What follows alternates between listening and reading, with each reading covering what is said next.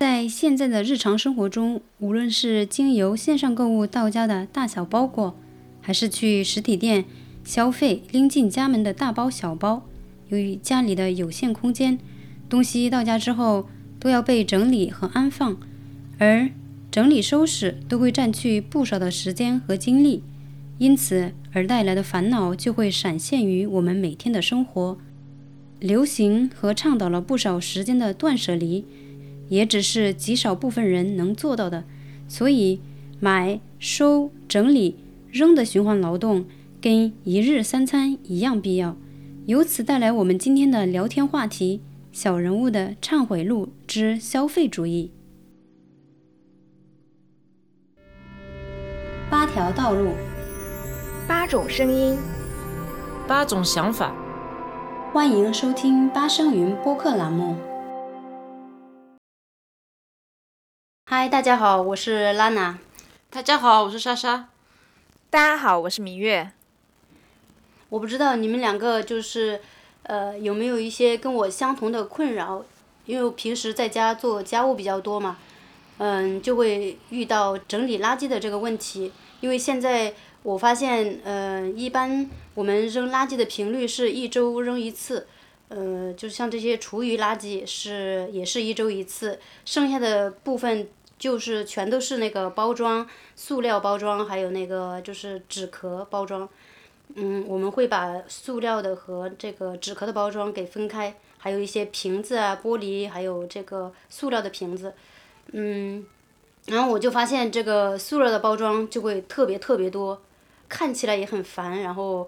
呃，扔的话，我们刚开始我们之前是跟那个厨余垃圾扔在一起的，因为我们住的这个是公寓楼。然后它有统一的那个垃圾房，你把那个就是只要是不能回收的垃圾扔在一个呃扔在一起，因为它的那个回收垃圾箱里面，它的那个标明只有那个纸壳，还有就是可回收利用的纸张，还有那个塑料的瓶子，就是那种装牛奶呀或者是洗涤剂啊这种塑料的大的包装的瓶子，还有一些呃应该是什么类似于。可能那个木材就是那种小的木材什么，但是这但是这个东西很少，所以就遇到有很多这种，你不是呃垃圾的那个那个塑料的垃圾有那种呃盒子，还有那个它上面有一层那个塑料膜，或者是有一些袋装的那种塑料垃圾，然后我我就不知道怎么扔了这种东西，所以我之前全都是跟那个厨余垃圾扔在一起，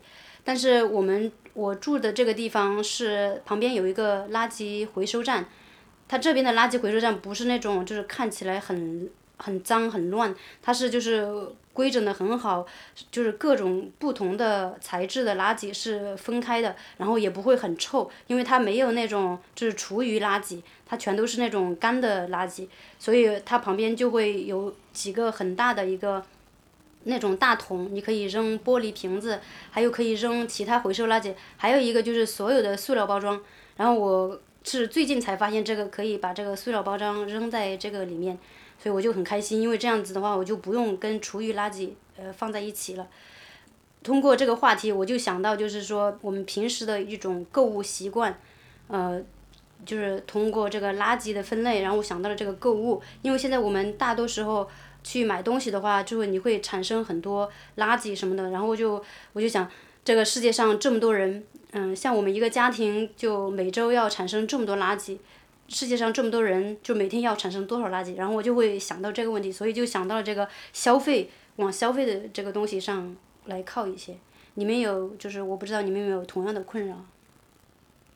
呃，我比我体会比较深的一点是，因为在国内的话，呃，我们其实现在网购都已经很，就是很。很普遍了嘛，甚至是占了就是比较大的一个那个消费渠道，就是通过网购。然后网购会产生一个很大的一个垃圾问题，就是纸箱子，就是所有基本上所有的那个快递包装都是那种瓦楞纸箱嘛。嗯然后大大小小的那种纸箱，其实，呃，你你只要稍微就是买点东西，你家里就会发现堆了好多的那种纸箱。然后纸箱现在在上海还好，就是这些纸箱是属于可回收的，你就必须得定点扔到那个就是固定的那个位置，就是垃圾站固定的位置，然后跟其他垃圾分开，这些还是可以回收的。但是，确实就是我每一次就是买了东西之后，然后发现家里又堆了两又多出两三个箱子，然后堆在角落里面，我我就很愧疚，就是买的时候就是一时就 是觉得很开心、很满足、很爽，但是，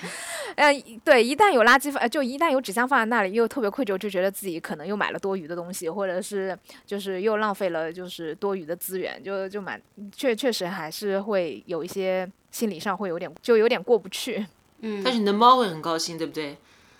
对他们每一次就看到空 纸箱就很期待，就是就纸箱我都还没包裹还没拆开，他们就特别期待，然后就蹲在旁边，然后等着我拆，然后我一拆把里面东西一掏空，他们就钻进去。那莎莎呢？我是觉得我从呃北美搬到搬到法国以后，这个消费和回收啊，就是呃垃圾这个量的话会有进步，因为在住在加拿大的时候，我们买东西买的会更多，特别是买菜，我们是开车去，然后就开车去超市的话，就要买很多很多东西，装满了箱子，然后一回去就冰箱里面塞满了东西。我觉得我我到了法国以后，因为没有车，然后大部分时间买菜都是拎个包或者背个包去，所以买东西会更少，然后会考虑的更更深刻一点，哪些是这个星期需要吃的东西，而不是说因为我。呃，走的这个我开车开的路比较比较长，所以我要多买一点，才效率才高。所以我觉得这个我的购物行为还是有有进步的。嗯，我想问你一个，就是你在加拿大就是一次性买那么多东西，会就是浪费情况严重吗？我我觉得还是会浪费，因为嗯，我看我我这次回加拿大，看我爸妈他们买东西，他们比如说蔬菜，他本来包装一一一袋苹果。呃，就就就是有二十几个苹果，他最后总是有这么一两个是吃不下的，对，会坏掉，或者或者逼着自己把它吃掉。而我跟他们说，我就是哎，我发现我在法国，我到了法国来了以后，我每次买水果都是单独的买，就是我需要吃几个我就买几个，而不是说我买一大袋。很多，对吧？对，就是存起来。对对，不会不会。嗯、我我发现我爸妈他们冰箱里面还是会有更多的这种蔬菜水果会浪费掉。嗯嗯嗯，对对我也有。嗯对对对，我也会遇到这种问题，就是因为，嗯、就是我平时也会网购嘛，就之前比较厉害，就是会网购一些那种土特产，就是像，呃，那种什么糖心红薯啊这一类的。但这种的话，你网购的话，它都是按五斤十斤来买的，哦就你不可能只卖一一两，只买一两根，不可能。然后买来之后，我又是一个人吃嘛，就大部分。大部分情况下都会剩下三分之一会烂掉，要么发霉，哦或者是、哦对，是挺可惜反正之之前老是发生这种事情，后来我就、就想还是算了，就这种东西我还是不要网购，就索性还是去菜场买。虽然就是可能就是品种会稍微不一样点，但其实也还好，差别不是很大。然后你在对对你在菜场的话，你就可以只买一个三四根，然后吃掉就好了。对啊，它嗯就算在菜市场会更贵，百分之就算百分之二十五的话，你如果浪费掉百分之二十五，不是也是一样的吗？对对不对？但事实上菜场更便宜，我发现。对对对，他们对呃，在国内，嗯，在菜市场买买菜的话，是不是自己带包，然后他不会给你塑料袋子的？对对对，不不不，很多塑料袋。反而是还还是有塑料袋的，要塑料袋很多，因为其实其实不要塑料袋也会有有一点麻烦，因为有、嗯像有一些蔬菜你还是得用袋子装一下，就是豆角啊这一类的，就是那种对嗯对荷兰豆啊这些小小个儿散散的这种东西，你还是得用袋子装一下。对，除非你用那种就是你自己备好了很多那种不同的小布袋子，然后你到了那儿跟老板说，你给我装在这个袋子里面，不用塑料袋儿。但老板一般愿意吗？他们？他应该很愿意吧？应该提愿意。对你提出来，他们是愿意的。只不过对于你自己来说会很麻烦嘛，你要清理这些就是布袋子啊，然后你每次出门你都得记着带着。对对对对，嗯，所以就是也是一个习惯嘛。如果你习惯了这样，那就这样。你如果因为有的时候很方便，你考也可能就不会考虑这么多。嗯。对，就比如说说到这个、呃食物浪费的这个问题，就总总的来说我浪费的情况少，但是 Fix 他是一个比较。也不能说是极端嘛，就是他是一个看得很细的一个人，就是稍微浪费了，他就会说说呃，你这个东西，呃，如如果每次你浪费一次，我把这个钱记下来，我都可以买什么什么什么了，就这，所以我另一方面也是，就是我不想就是不想浪费，就是不敢浪费，也是怕被别人说，要不然就会被说。养成好习惯。嗯，我我，对我觉得他这样蛮好的，因为。嗯，我觉得小时候，像我们小时候，因为家里面条件比较一嗯般嘛，然后那个时候对东西都是很精打细算的。然后现在长大了，因为又自己自己有工资，然后大部分消费也都消费得起，反而越来就越越来越会就是不太注意这方面的事情嗯嗯了。有时候，而且我觉得浪费这个东西，你会变也会变成一种恶习，就你慢慢慢慢的就觉得这无这事儿无所谓了对。对，因为太容易了嘛。对啊，对对啊，说到这个线上线下消费，我们现在没有国内的淘宝嘛，然后就就算有现、真是对好。因为没有，因为我也基本上从来不在亚马逊上面买东西，所以我基本上平时买东西花很少很少的，基本上不会花时间在网上看东西要去买啊，除非可能是到了这个每年的打折季，那个时候我可能会看一下，但是也不一定会买。就是说，相对于以前在国内呃生活的时候，在就是逛淘宝的时间的话，我觉得真的是在这方面时间就节约了很多，然后金钱也节约了很多。对，对对对就是因为对对对方便，嗯。是而且我发现那个就是我发，因为我那个 Fix 他会在亚马逊上面买东西嘛，我发现这个亚马逊它其实就是比淘宝买东西它会更更快，就是说你付钱的时候你不用呃输密码，就是你点一下购物，然后只要确定购物的话，它就一下你就已经付钱了，就说你没有这对，啊，所以你就就感觉很容易，就反而就是你会更容易花钱。哦、但是在那个淘宝上的话，你可能还要每次都要输一下密码，有这么一个呃，嗯就是一道门槛，然后让你就说啊，你又花出去了多少钱？但是在那个亚马逊上点两下，你这个钱就出去了，然后就特别，就太太容易花掉了我就觉得很对对对，就是就完全无感的，就是没有金钱观念的一种，就是买。对但是还还好，我们在网上在亚马逊上面买的东西也不多，然后他可能偶尔买一些书，嗯，还买一些其他，他不是喜欢弄他弄他那些什么电子音乐设备什么的，就喜欢看这些东西，但是买的也很少，就是买的就是相对于来说是买的很少的，但这就是最近因为我们搬家了嘛，要添置新的家具，因为在原来在布鲁塞尔的时候，因为那个时候是呃租房住，不知道会不会待很长时间，所以就是没有花任何嗯钱去买这个添置家具，就买了一些必要的床垫啊，什么剩下的那些家具全都是在大街上捡回来的，都是别人邻居丢掉。可以随处捡吗因为它那？个区，它有点像那种共享社区，就是有些家里面它、呃还很好的那些家具，如果它不用的话，它就会放在街上，然后贴上一个纸条，就是说这是免费，就是你们谁愿意要就拿拿走的。所以我那个时候在街上捡了很多垃，就就捡了很多家具，就是捡了很多家具，我们就买了 买了三个床垫，都是二手的。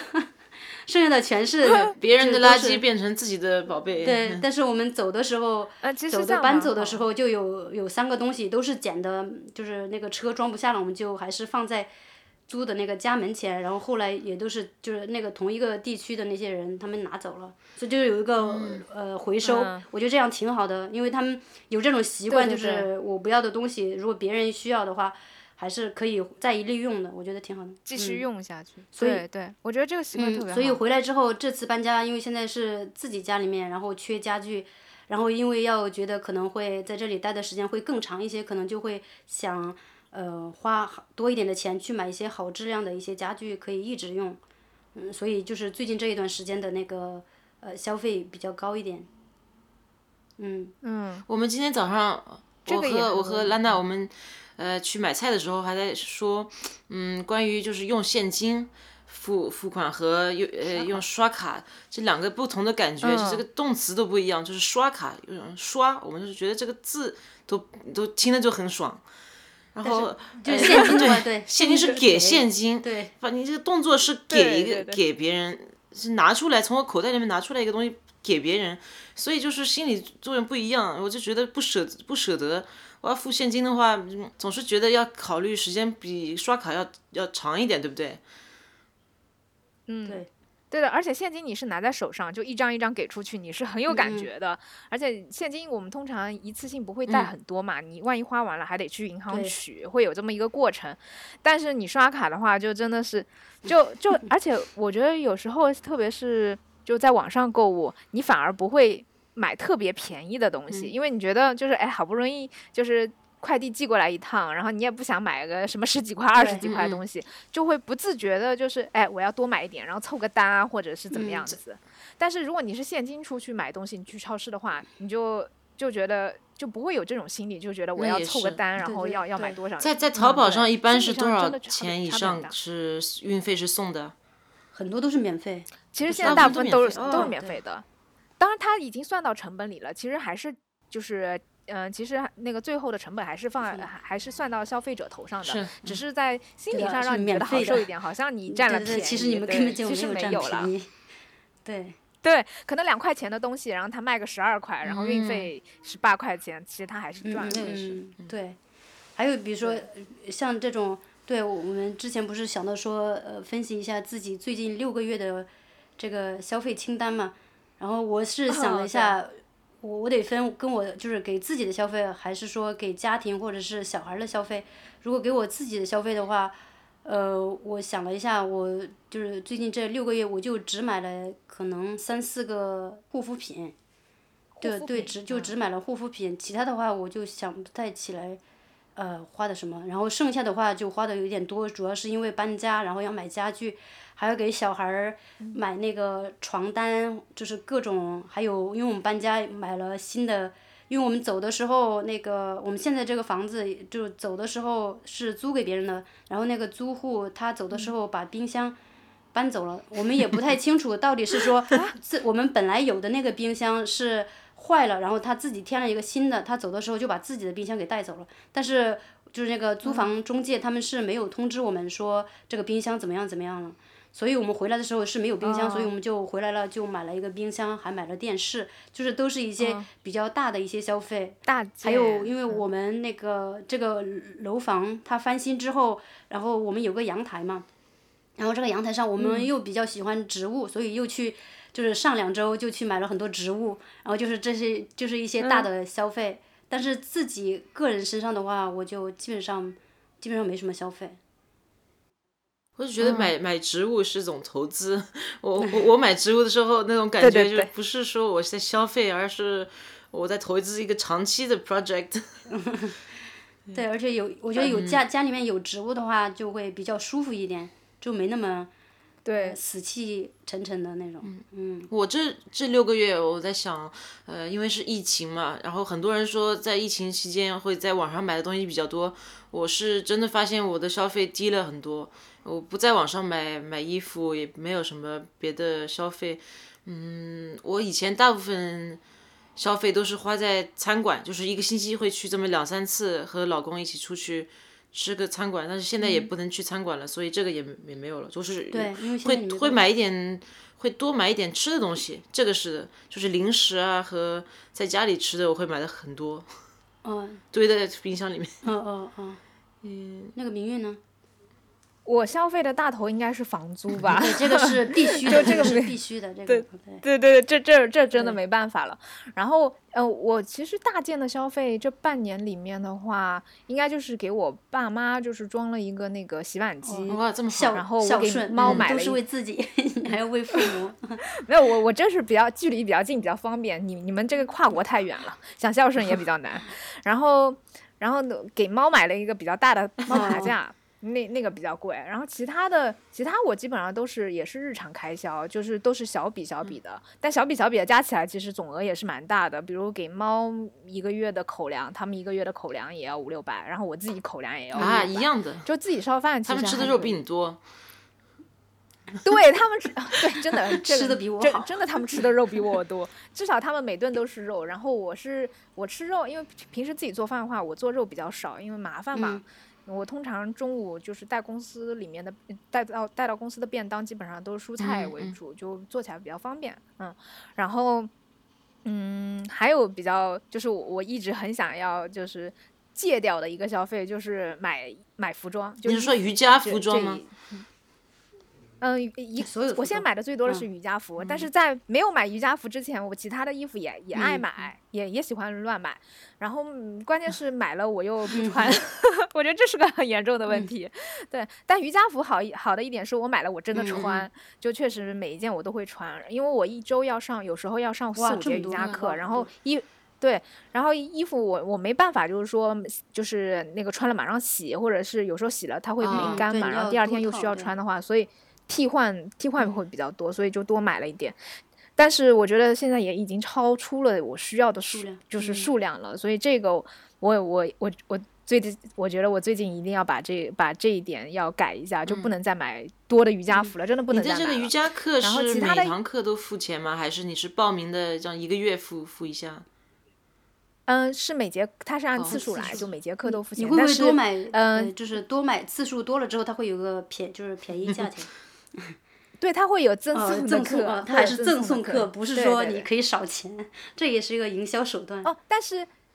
哦，但也有差别。就比如说，你买个五十次的课，跟你买个一百次的课，那单节课的那个费用还是会不一样的。嗯嗯嗯对，哎，我觉得我啊，对你们说到这个、这个点，就我的瑜伽课也是一笔消嗯费，其实也也但是这个便宜的。但是这个是为身体投投资啊，我觉得这个是，对对对，对就是说你这个人活在世上的话，你就要吃饭，要穿衣，就是必要的消费还是我觉得是肯定要有的。但是就是说有些消费是没必要或者是浪费的，那就得考虑一下，嗯可以省掉这样。反正我我觉得我最不好的一个消费习惯，可能就是买就是买衣服这、嗯这方面的。但现在已经好多了，我只要把瑜伽服这事儿给做了 就那。挺好的，只是一个小问题，应该还不会太难。嗯嗯嗯，对对。以前还喜欢买包什么的，现在都不买了，因为发现其实也用不上。我现在背来背去，每天都是一个六十块钱的帆布包。对啊，真的是，嗯我也有一段时间就特别喜欢买包，然后现在我出门都不、嗯不背包了。就就布包或者背包，对不对？我现在出门都没有包了，对对对，就没有包了。就觉得布包是最麻最方便的，什么都能装，反正嗯、就是脏一点丑一点，你也不会太在对，意。也不用去什么保护它，怕把它弄坏了，根本就不会。对对对我现在出门都没有包了，我就是一个钱包、手机放在衣服口袋里面，然后钥匙，然后其他什么东西都不带，然后就出门了。就或者是要要出远门，也不是远门吧，就是要出去，非得要带一些其他东西的话，就背一个背包。然后以前的那些什么，我好多包我都已经就是丢掉了，或者是剩下的那些包就全都是在柜子里面，很少，基本上不会拿出来用，所以也是一个浪费。我也 是。对对，他们不是说男嗯就很多东西买了，他们说男生的口袋比较大，所以他们口袋里面放个手机、放个钱包、放钥匙就就行了。我们女生的口袋比较小，所以逼着我们有要背个包。嗯但是我的故意的那个我的那个衣服口袋很大，它因为里面有个内插袋，啊然后就很大，然后我可以啊把所有东西全都放在里面。只不过每次我会想到这个，呃，因为我手机没有那个保护的那个膜，所以我就会把钥匙和啊手机分开放。所以，但是我是那个大衣的口袋都很大，所以我就根本就不会背包。嗯，而且现在你又就是出去逛街的这个几率又很少，你也不用带什么东西，就带在家的时间也很多，所以基本上就不会背包了。嗯，对。对对对。你们有没有把就是以以前不穿的衣服或者不用的包卖掉或者送给别人？有没有一每年做一这么一次这个工作？我我其实挺想就是弄的，因为国内有那个闲鱼嘛，就是跟对的也也也是那个淘宝一样的那种平台。然后闲鱼上面其实你可以卖，就是照片拍一拍，然后你嗯挂上去之后定，反正大部分你价格只要不不是定的很离谱的话，其实都还是能卖掉的。但衣服类的话，嗯，我觉得名好像卖掉的会比较难一点，因为很多衣服，除非你是全新的啊，就是一次都没穿过的，因为很多人就会国内反而很多人是会介嗯意的，就不像说有一些。欧美或者是日本的话，他们不是有很多那种二手文化里面就有这个手服装的嗯买手店嘛？然后他们会有那种穿那种古着，会有那种文化，但是国内的话有这种。就是有对很少，他们还是会介意，就觉得这衣服嗯你是穿过的、或怎么样，除非你的是名牌，嗯就是那种特别大的奢侈品牌对，那种就可以卖出去。嗯，对。对，一般般的那种衣服其实还挺难卖出嗯去的，所以我觉得从根源上面还是要就是自己要控制一下，不能真的乱乱买东西了。对，然后包的话可能还好一些，嗯嗯，但我我是很懒，就是每次就是就整整理衣柜的时候，我也很想把那些给处理掉，因为全扔掉的话又很可惜，因为很多真的没怎么嗯穿过。然后嗯对，然后想想自己以后也大概不会穿了，但是你要卖掉的话，又要拍照片，又要干嘛，又又是一又个很大懒。的一个经历。嗯在在在法国就比较容易去捐出去，因为在街上会有一些盒子，你可以放一些书啊、鞋、包都可以放进去，只要你就那种红十字会的那个红十字会的嗯那个收集对箱，只要稍微嗯干净一点，你把它嗯整理一下，把它放在口袋里面就可以就可以扔了，你也不需要填什么表。然后反正心里面嗯就感觉嗯做一种是做了一回收，好事，做了一个善事，对对对对，至少没浪费。但是我有的时候我在问这个，就是也在就是有会想到一些，就是这些东西你就是你感觉捐出去了，但是这些真的是就是捐到需要的这些人的手上了吗？有需要就是的因为就还有说的这个垃圾的这个问题，就是现在这个垃圾分类它很细，就是跟以前比起来，但是这个很多回收垃圾，其实很多它回收的垃圾并没有回收，它只是呃。另外一种方法，或者是燃烧，或者是填埋给没处理掉了。有人去买这个回收的塑料的话，他们就最后就是扔掉了。对，所所以说就是这个利用率还是嗯很低的。呃，因为之前那个 Fix 他有写过，他在日本读书的时候，他最后写的论文就是垃圾分类的论文。他又有去做一些调查，就是说日本这个垃圾分类真的特别细，而且每天你只能扔固定的垃圾。然后结果到了最后，他其实还是把所有垃圾全都弄在一起的。嗯，嗯，所以说你这个东西，哎，就是因为人多嘛，然后这些事情就特别特别复杂，而且你如果要去在回收这一块儿去做很多回收的话，其实也是一个很大的一个经济成本。对对，就对是反正哎，还是因为人多的问题。对，包包括一些设备啊，就是回收工厂里的设备啊，都要更新，因为。上海不是，哎，上海垃圾分类搞多久我也忘了，就这一两年上海开始的，就是垃要开始垃圾分类嘛。然后之前刚开始的时候就出现一个问题，因为以前就是垃圾回收厂里面的那些设备，它是可以直接燃烧那些，就是以前大家都是湿垃圾、干垃圾混在一起扔嘛，然后以前嗯处理的方式就直接都烧掉、焚烧掉或填埋掉。然后当时的那个设备是可以直接燃、直接烧，就是烧掉那些，呃，就是混合的垃圾的。但是后来进行垃圾分类之后，嗯、因为干垃圾它就没有水分了。就特别干，然后结果导致好像就是燃烧的时候温度会升温会过高，然后机器会受不了，哦会成嗯会会对对对，反而会出现这种问题。然后所以设备啊什么之类你都要更新。对于就是可能对于政府来说，确实是一笔很大的投入。对对，就你要真的把这个事情给做好的话，日本其实也是一样。日本它刚开始垃圾分类的时候，其实效率也是很低的，也是因为就是真的是就是不停的坚持，然后越分越细，然后做的越越来越精准，然后每个国民就是越来越遵守那个分类的规则，他才能。对，才能做得越来越好。他也，他也不是一步到位的，定一步到位嗯很难。但现在我们我发现我们这一代就喜欢说自己很注意回收啊什么什么，然后说我们上一辈呃很很很不注意，然后又不在乎这个环保。但是但是我记得我小时候根本没有什么呃垃圾，就是剩饭会放在也没有什么剩饭，然后会放一碗放在门口，对不对？会有个人就是养猪的会来每个晚上会来收掉，对，有个然后有人买呃，我们那边对，啊有老头会来买那个呃纸盒子，对不对？他就一毛钱那样子。对对然后我们喝酸奶的话都是玻璃瓶子，所以你没有什么回收不回收的东西都都会回收。对垃圾很少。对啊，其实那个时候垃圾对啊，所以我们现在说我们这代比较注意，但是其实真的要比的话，我们垃圾实在是太多了。多了，对，跟以前嗯比起来，现在对包装太多了，包装各种各样的包装，对你就是因为这个。对你随便买一个东西，可能就买，就哪怕你随便买一，嗯、呃，就买一件衣服好了，在嗯网上买，它外面会有一个纸盒子，嗯，然后有一些就是稍微那个比较注重品牌形象的店铺，它自己会再在里面放一个纸盒子，就印着 logo 的。对，然后衣，服会有 对对，然后那个盒子打开会有一张硫酸纸，对，然后硫酸纸再掀开，然后里面再有一个塑料袋，把衣服放在里面，然后衣服再展开，然后里面可能还有一张硬纸板，就是折衣服的时候他们会有纸板，就是把衣服对对对。对，然后你 你你就为了那个衣服，就一件衣服的重量可能就嗯那么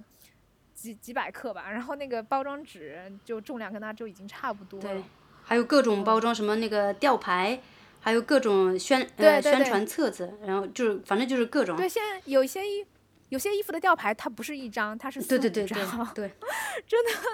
哎，嗯嗯，我有时候就是啊，还有那种嗯、吊牌上面的那种小的金属的别针啊什么之类的，那种其实就真的就是一次性的，就真的很浪费。就你为了那么一个小东西，为了把它固定住，然后就就要花掉，就虽然很小了，就那么一点点金属，但是你你那么多衣服，如果一一出产，然后要用到那么多别针，其实也也是蛮多的那个原材料的。其实这个别，你说到这个别针，有一段时间也是很困扰我，就是我在国内买衣服的时候，就是这种别针挺多的，但是到这边来了，那个别针会少一点，它是用线给呃穿起来的。但是以前我就不知道，嗯我感觉这个别针还可以再用的，所以我就会把它收起来。倒是到最后，我又发现这个东西其实我们又没怎么用，就又收了一堆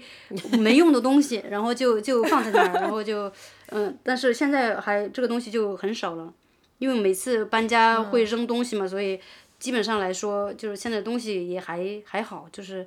买的时候也会比较注意一点，因为觉得要是又要搬家，又又积了很多东西，那就这这一方面也是对就是消费的一个控制。嗯，对，就是从这点上来说，我觉得租房子也也有这个好处，就是你买就每次就是当你搬家的时候，你就会警告一下自己，以后真的不要再买那么多东西了。嗯我自认为就是我们三个的那我们三个人的那个呃消费观念都还是比较属于控制类型的，不是说一上街去外面的话，看到什么就想买，看到什么就买，也不是这种，对吧？我们还是属于呃控制型的，所以我我不知道就是你周围有没有朋友喜欢就是喜欢购物啊，或者是他们的这种习惯性消费是什么样子的？我觉得我周边呃，就是跟我特别亲近的朋友，倒没有特别就是过度消费的，就大部分就还是比较理性的那种。嗯，我觉得有一个很重要原因，可能就是因为他们都结婚买房，然后又有 孩子了，就是确实生就是生活支出要稍微控制一下，就特特别是房贷是一大笔支出嘛，就基本上就已经把他们能够自由支配的。就自由支配的那个呃呃数额，就是那个钱的那个数额。对对对，已经控控制在一个范围里了，所以基本上也不会乱花钱，会控制一下。而且之后孩子，这嗯，你也要投资啊什么的，所以也要控制一下。嗯，就基本上不会过度消费在一些那种物，就是衣服啊或者吃喝啊、这上面，他们都不太会的，都会比较精打细算，对。嗯，对对，但是嗯，就是啊，我我不知道你们有没有关心过，就特别是嗯，我觉得主要还是淘，就是线上的那个消费的问题，就是特别是过两天不是三八妇女节对吗？也是你的生日，然后对，对三八妇女节的生日。然后然后三对，然后三八妇女节就是国内就是开就各种就是消费平就各种线上平台，就淘宝啊、京东这些就开始搞活动了，嗯就是各种打折。其实大部分打折都是提价之后再打折的，其实也也没有便宜多少，对。然后就可开始搞这些就是购物，其实就统称为购物节吧。就国内现在这种乱七八糟购物节特别多，还有发明各种双十一呀购物节。嗯，对啊，双十一啊，然后618年底过年啊，就是跟节日完全一点关系都没有。对，就是他们就是一个商业策略，就是为了让你，对，就是为了让你他会提前几天告诉你，然后你就把这个篮子准备好了，是不是啊？就等着那一天。各种广告，然后铺天盖地，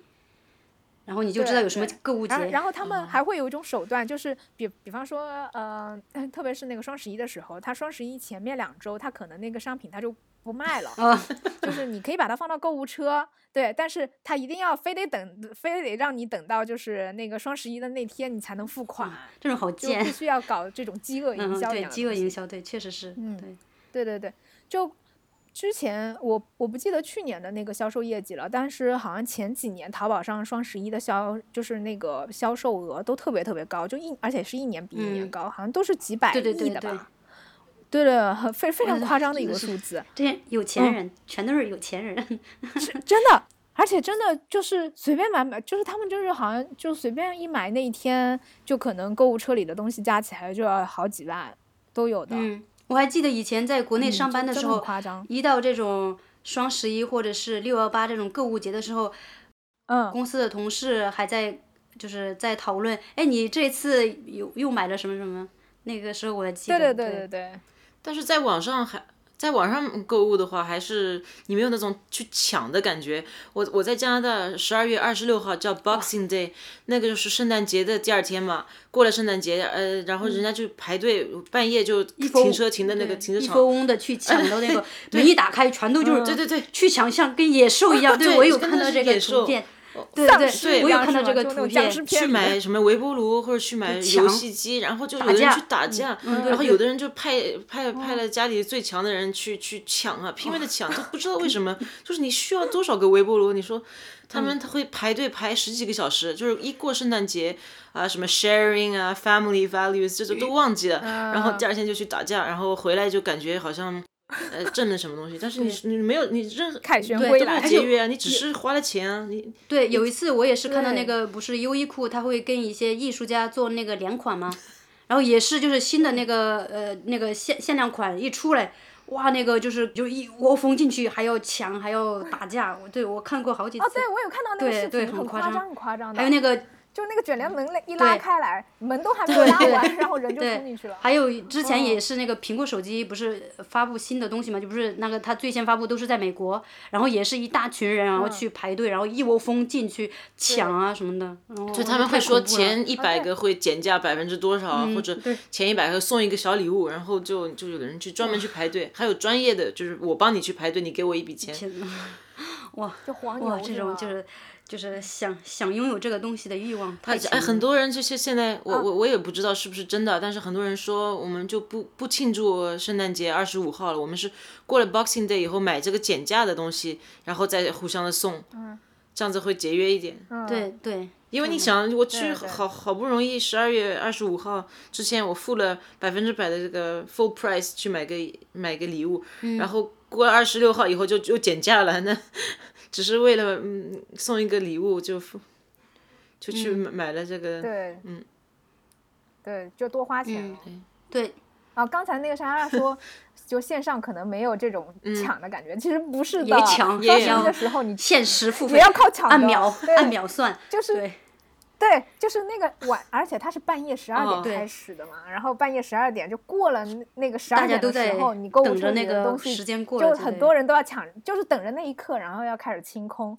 然后有时候系统会崩溃，就是你你可能连不上，会连不上那个平台，然后导致系统大崩溃，然后或者是就是太拥堵了，然后你你要也要排队就是付款的。就就很可怕，然后稍微晚一点的话，你你要买的东西可能就已经下架了。你们会觉得很刺激吗？这种感觉？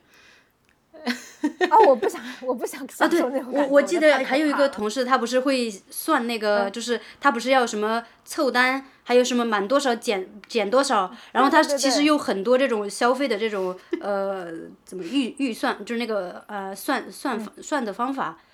然后就是你怎么样。去节省钱，然后他还有一套方法，就是这个东西是怎么你要去怎么凑单，然后就更便宜。然后他还就是算的很仔细，然后我听的就是完全是懵的。就是如果我去买这些东西的话，我肯定，我就肯定就不会去花这个就是心思，还要去算怎么样怎么样去就是更便宜。要不然我就不买了，要不然我就就是省事。然后我要买我就买，不买就算了，就不会去各种算。我我基本上每年双十一我都尽量避免开，就是那天买东西，因为真的之后快递也会很拥堵，因为就就是真的太多了，消消费量太多了，然后快递基本上有时候会晚个三，就平常可能隔天就到的，那双十一的话可能会晚个一个礼拜也都正常的。双十一这个节日是是从什么时候开始嗯庆祝的？在国内？就就四五年了吧？应该是对，差不多五六年，差不多五六年吧。应该不止吧，因为我因为我在在那个我在国内工工作的时候也有五六年了，对，那就应该有差不多七八年了吧，对，六七八年这样子。然后刚开始是因为它的那个来源是不是双十一是光棍节嘛？然后说因为你是光棍，所以你要购物，就是让自己比较舒服，是不是这样？对吧？对，是这个说法。哎，其实这个也说到一个问题，就是之前我看一个调查嘛，就是说，就是跟就是有有家庭或者是有伴侣的人比起来，单身的人消费更容易冲动。对对对，就确实也是一个很明显的，对我自自身的这个体会就是这样子的，就是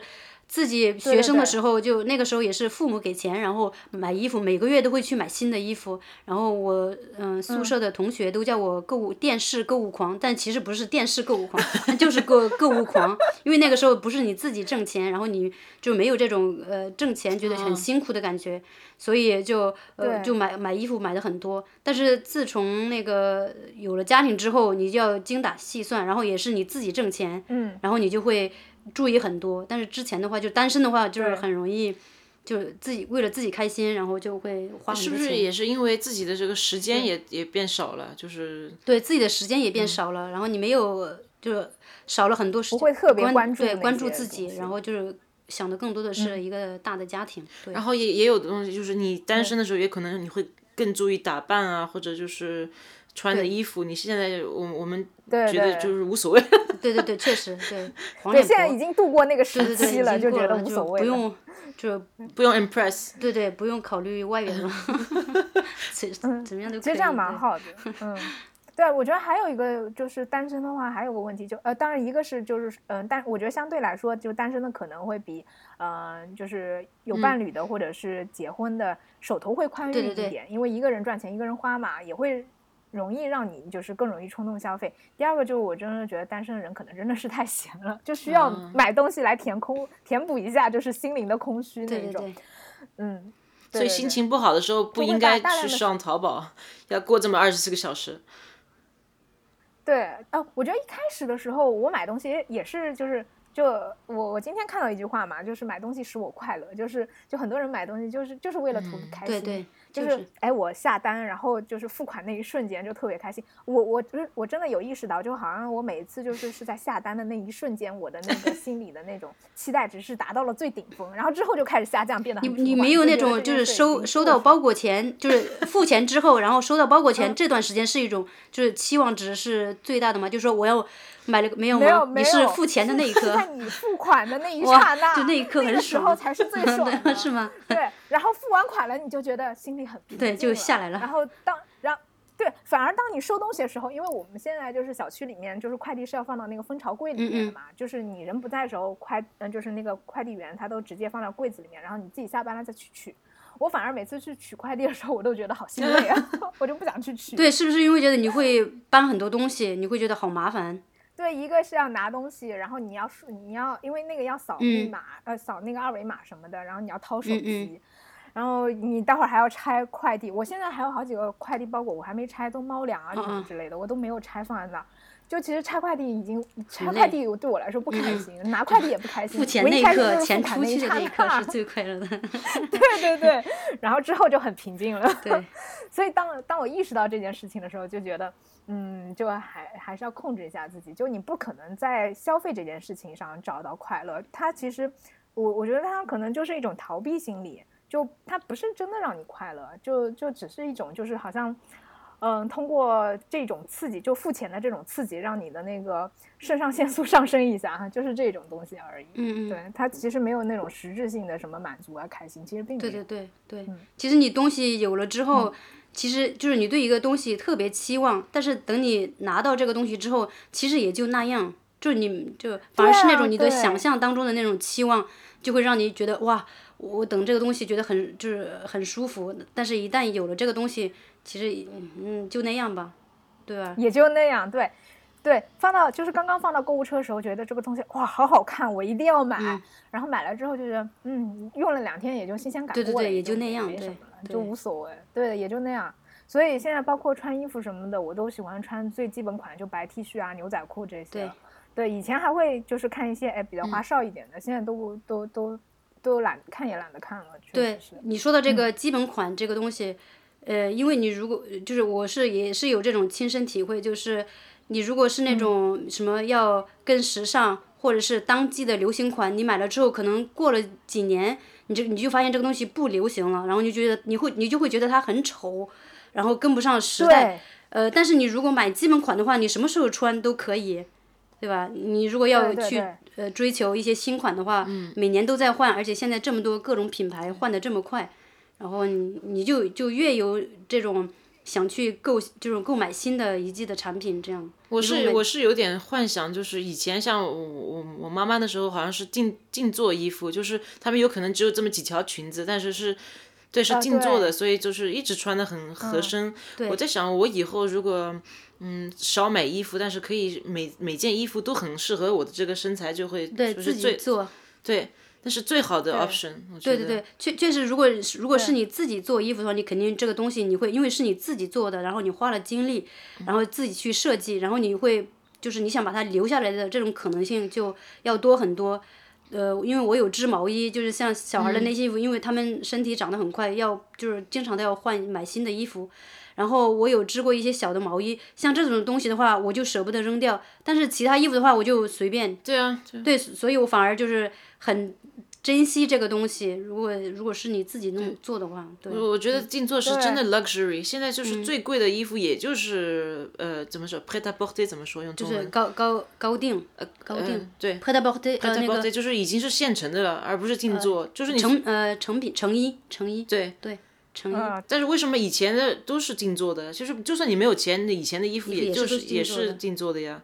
我觉得那个应该是就是是那个应该是一种就是工业方式的嗯转变问题吧，就是可能我们父母那一代就是确实就是呃就是服装厂啊什么之类的没有那么多，我我希望我们以后能够回到这个模式。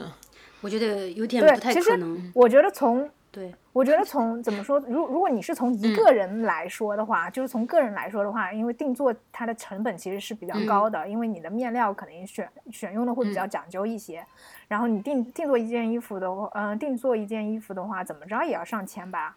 对吧？对。然后你，但是你如果只是淘宝上，比如你买随便买一件衣服的话，那几十块钱的都有，便宜的几十块钱都有，然后贵一点也就几百块钱。就是它的成本其实会更低，因为它是批量化嗯生产。但是你要算你你洗多少次，能穿多少年，然后你这个风格能能够维持多久？对，这个就是就出现一嗯个问题，就是我我我刚刚说的，就是一开就如果你是以个人角度来看的话，嗯好像是就是你定做会更成本会更高，但是如果你是以以一个集体的那个角度来看，就是以整个社会来看的话，其实定做的话，嗯，它总的成本会更低，嗯就是总就加成的成本会更低，因为首先你定做数量不会很多，一个人可能就会比较控制嗯一些，然后第二个是如果是工厂批量生产的话，因为它不是。符合每个人身形的，对肯定有一些衣浪费服是会浪费掉的，浪费情况然后而且刚才也说到了过季的问题，嗯它因为它为了好卖，然后它肯定会在款式上面就是做的会比较符合当季的审美，但是一旦过季了，它库存压在那里了，这个东西就卖不掉了，所以它会造造成大批量的那个资源浪费。对对对对。嗯，还有就是因为现在就是这些商家的这些策略全都是呃怎么样便宜，通过便宜这个点来吸引就快销对嘛来吸引消费、嗯消费者，所以就是有有很多人他其实就是我便宜我就买什么。就是他不会想到，就是说，对对。其实你买的越便宜的东西，你的这个东西它的那个质量就会越差，然后你使用的这个周期就会越短，然后你就会不断的去买嗯。新的，你就会一直买便宜的东西，就是你形成这样一个恶性循环。